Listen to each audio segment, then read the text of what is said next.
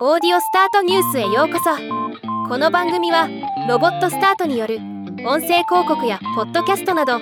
音声業界の最新情報をお伝えする番組です。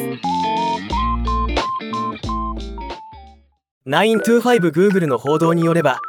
2023年4月下旬に米国ユーザー向けに開始された YouTube Music のポッドキャストサポートが米国外にも展開されすでにカナダとブラジルの一部のユーザーが YouTube ミュージックアプリにポッドキャストが表示されるのが確認できているそうです。今回はこのニュースを紹介します。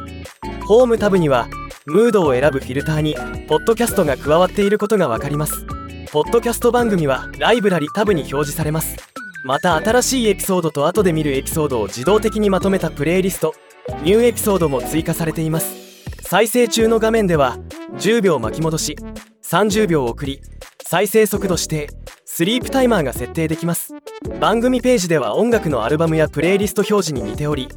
アートワークやエピソード一覧公開日や再生状況が表示されます。タップすると詳しい説明が表示されブックマークボタンを使って後でエピソードを保存したりダウンロードすることができます。ポッドキャストのオフライン再生とバックグラウンド再生は YouTube プレミアムに加入していなくても利用できるとのこと。これは朗報ですね。なお今回の YouTube ミュージックでのポッドキャストのサポートは YouTube に直接アップロードされた番組のみでまだ RSS 取り込みはサポートされていません。いずれ日本でも使えるようになると思いますのでまた動きがあればお伝えします。ではまた。